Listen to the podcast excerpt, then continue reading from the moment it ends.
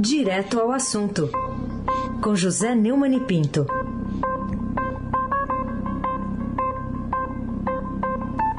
Oi, Neumani, bom dia. Bom dia. Raíssen Abac, Carolina Ercolim. Bom dia. Aí esgotado. Almirante Nelson e o seu pedalinho.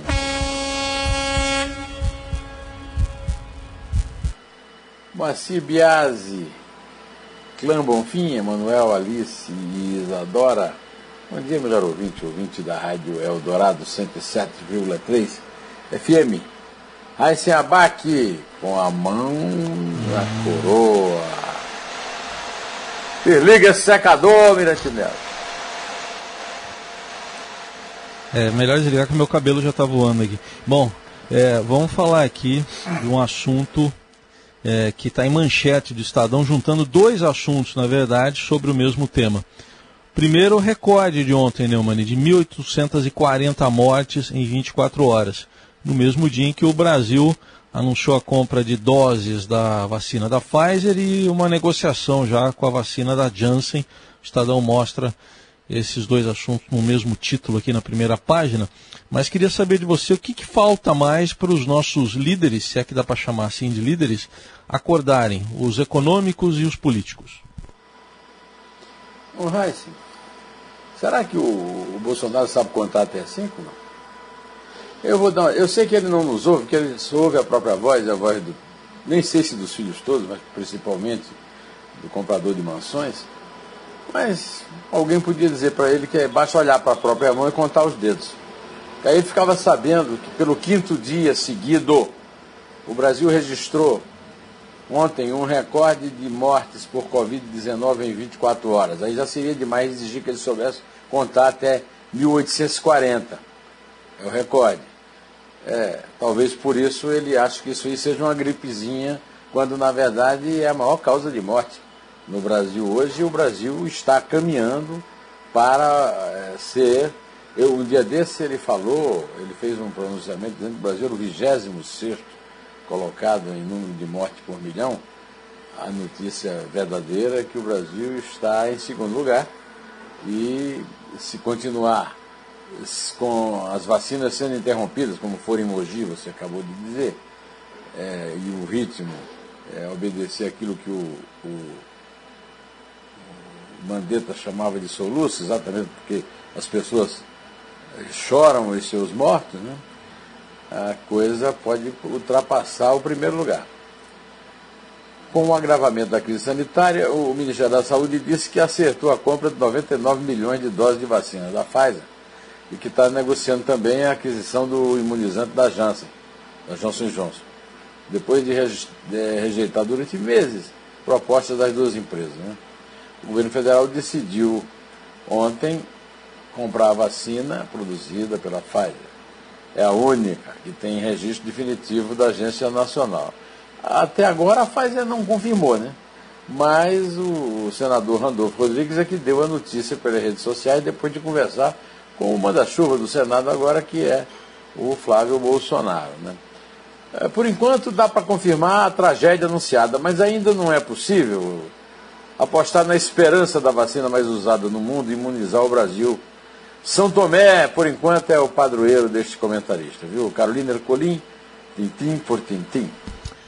Vamos falar sobre o PIB, o tombo de 4,1% em 2020, deixando o país eh, longe né, do grupo de 10 maiores economias do planeta. O que, que levou a essa catástrofe econômica e o que pode nos tirar desse poço que parece também não ter fundo?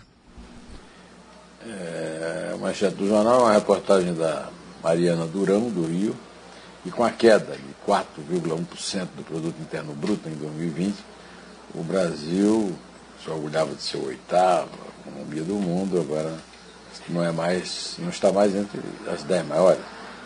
Pelas contas da, economista-chefe da agência de classificação de risco Austin Rating, Alex Agostini, o Brasil passou para o 12 lugar com participação de 1,6% no PIB global é, em 2021, é, o Brasil pode chegar a 14 lugar. Né? Em 2011, o Brasil já era a sétima maior economia do mundo, posição que ocupou até 2014. Quando veio a recessão 2015 e 2016, o Brasil perdeu duas posições nesse ranking, passando para o oitavo lugar em 2017 e para o nono nos dois últimos anos.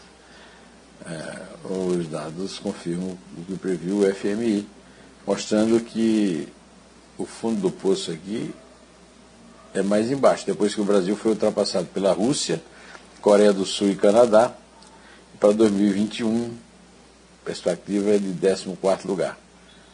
Se é que há algum fundo do poço, né? Raíssen Abac, o craque. Pois é. Mas uh, ainda... Tríplice coroa! Para de secar, Deus, que é isso? Bom, uh, uma esperança que seja, vai, mas ainda falta terminar a votação. O Senado aprovou o texto da ajuda emergencial, também tem reportagem sobre isso aqui no, no Estadão. É, tem algum alento nessa notícia para as vítimas mais pobres da pandemia e da recessão que você acabou de falar também? Bom, mas, ah, o, o, costume que a gente vê lá no Congresso é que sempre nessas votações aparecem jabutis. Tu tem que ver, primeiro, eh, se ela realmente é confirmada e termina, concluída. Né? E depois, se não vai ter um jabuti aí para prejudicar tudo. Né? A notícia que o Estadão está dando é que a equipe econômica conseguiu driblar a ameaça de desfiguração do teto de gastos, principal âncora fiscal do Brasil, e obteve lá no Senado a aprovação em primeiro turno do texto base da PEC emergencial, que vai recriar o auxílio aos trabalhadores vulneráveis na pandemia, limitado ao custo total de 44 bilhões de reais.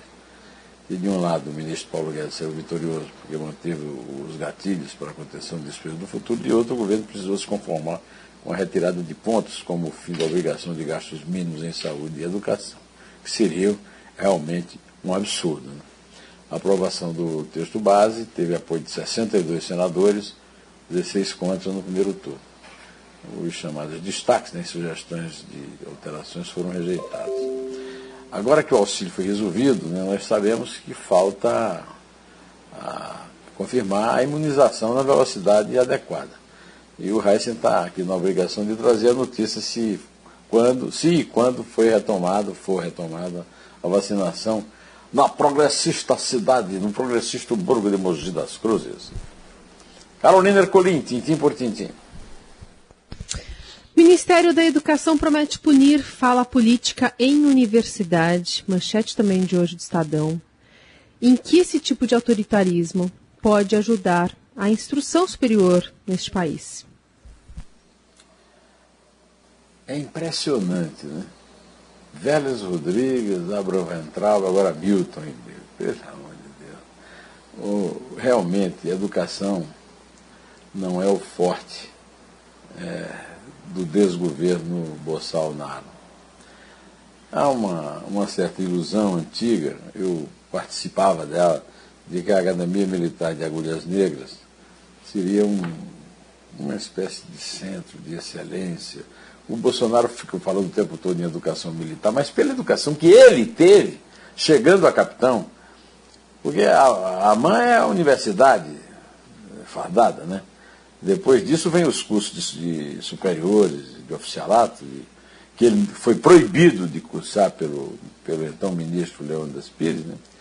é, que, e, e, e, esses cursos funcionam como uma espécie de pós-graduação. Pois é, nesse desgoverno militarizado, o Ministério da Educação mandou um ofício às universidades federais do Brasil inteiro, alertando que manifestações políticas nas instituições podem configurar imoralidade administrativa e serem alvo de punições disciplinares. O documento encaminha às instituições uma representação assinada pelo procurador Ailton Benedito, do Ministério Público Federal e apoiador do presidente Jair Bolsonaro.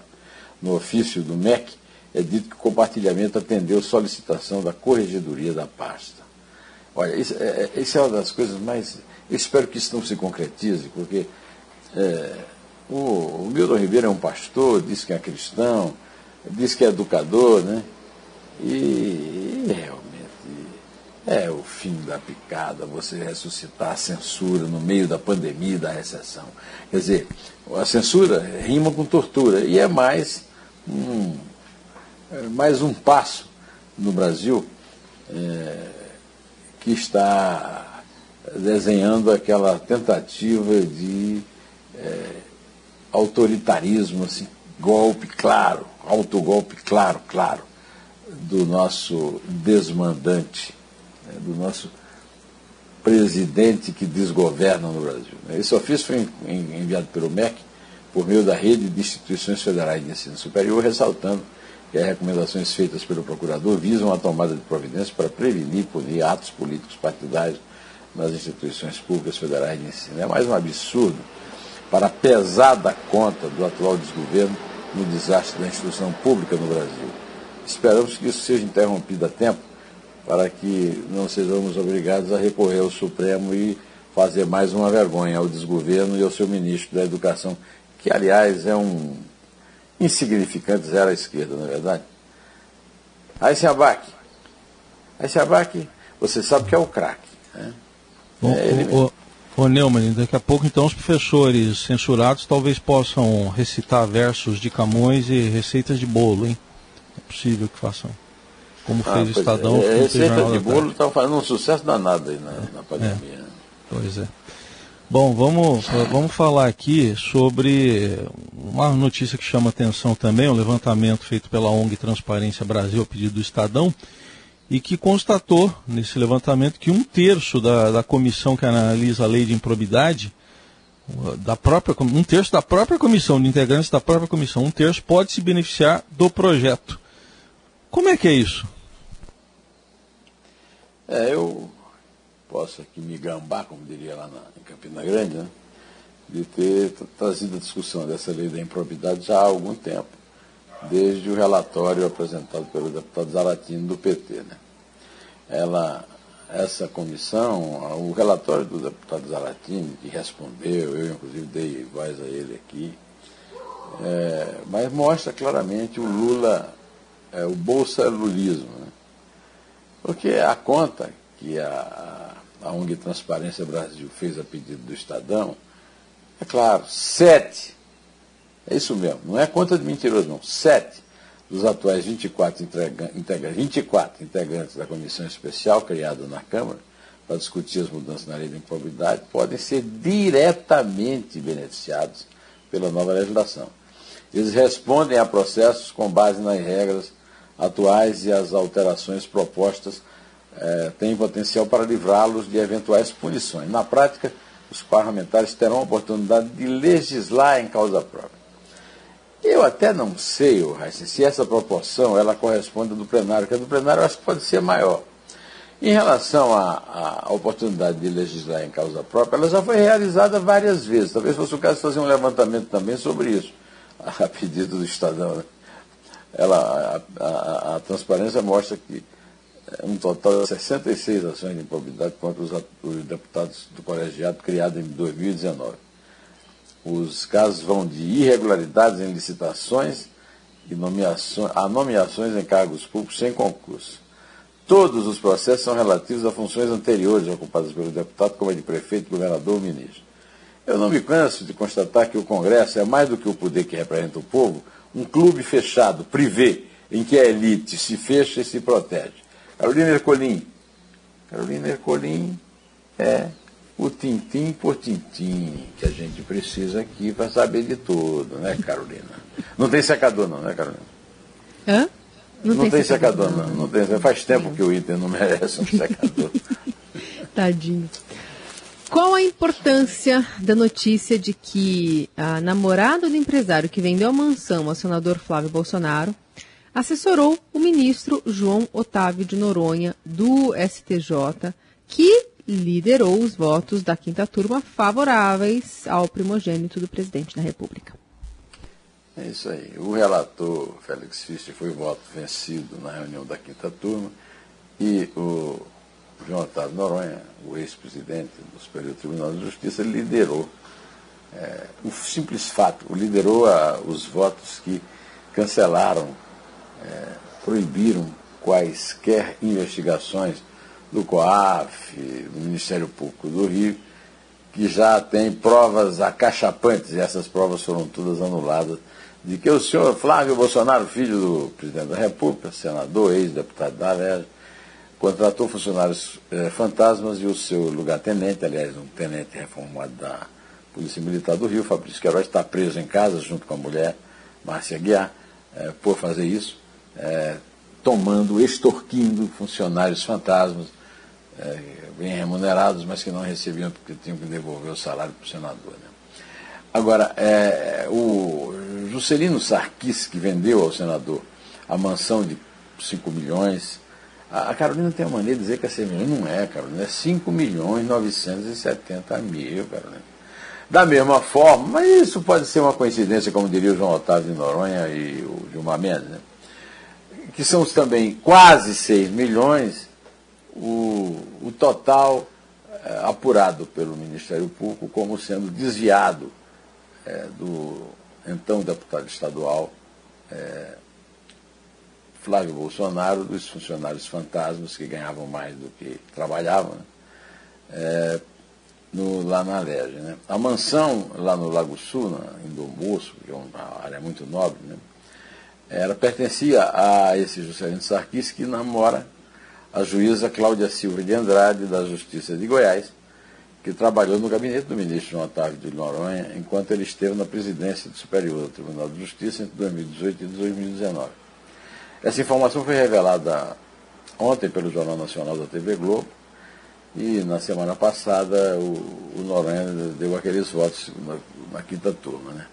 Para que a defesa atrase e anule o caso conhecido como rachadinhas, mas eu sempre digo que é simpático, é peculato, uso do dinheiro público, benefício privado, corrupção, é, organização criminosa e lavagem de dinheiro.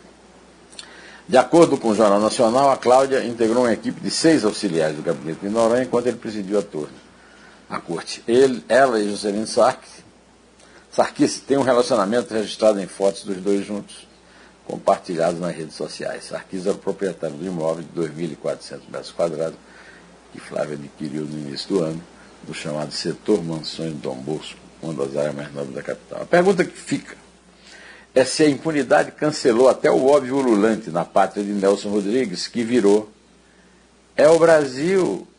É o Brasil? É o Brasil, é o Brasil, né? É o Brasil, né? Pode contar, Carolina. É o Brasil. É três. É dois. É um. Inter.